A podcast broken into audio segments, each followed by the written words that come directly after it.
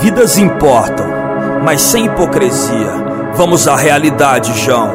Muitas delas têm sido colocadas na prateleira em liquidação. Todas são importantes e para alguns pode ser verdade, moro? Mas a questão é saber, importante para quê? E se para todas elas tem sido dado o mesmo valor. O que sei é que muitas delas em troca de coisas têm sido dadas como penhor da escravidão à industrialização, até a coisificação do ser humano. Eu vi o Deus humano se tornar santo e o que era humano se tornar profano. Inversão de valores e a precificação do indivíduo traz a ideia clara de que somos todos iguais, para um sentido totalmente ambíguo. Qual a lágrima que pesa mais na balança da vida? A da mãe favelada ou a da família abastada que tem a morte do ente querido compartilhada e na voz do âncora emocionado tem essa morte lamentada. Os tempos do Nazareno não eram diferentes. Haviam sacerdotes, profetas, adoradores, mas havia também uma pá de delinquentes. Haviam bandidos, trabalhadores, ricos, pobres e presos.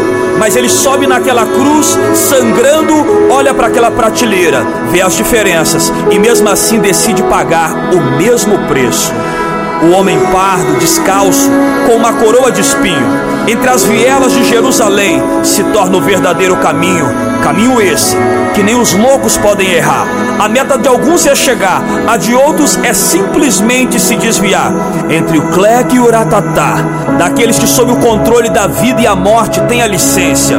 Nós somos todos iguais, mas um tipo desses iguais merece 80 tiros. Mas calma, é só de advertência. Substituíram o mercado de corpos úteis por uma fantástica fábrica de cadáveres.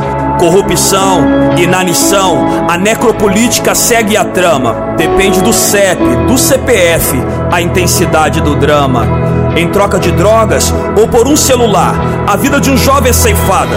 Sistema eficiente alistando serventes para o progresso da fábrica, enquanto um ou dois salvam, a maioria filma.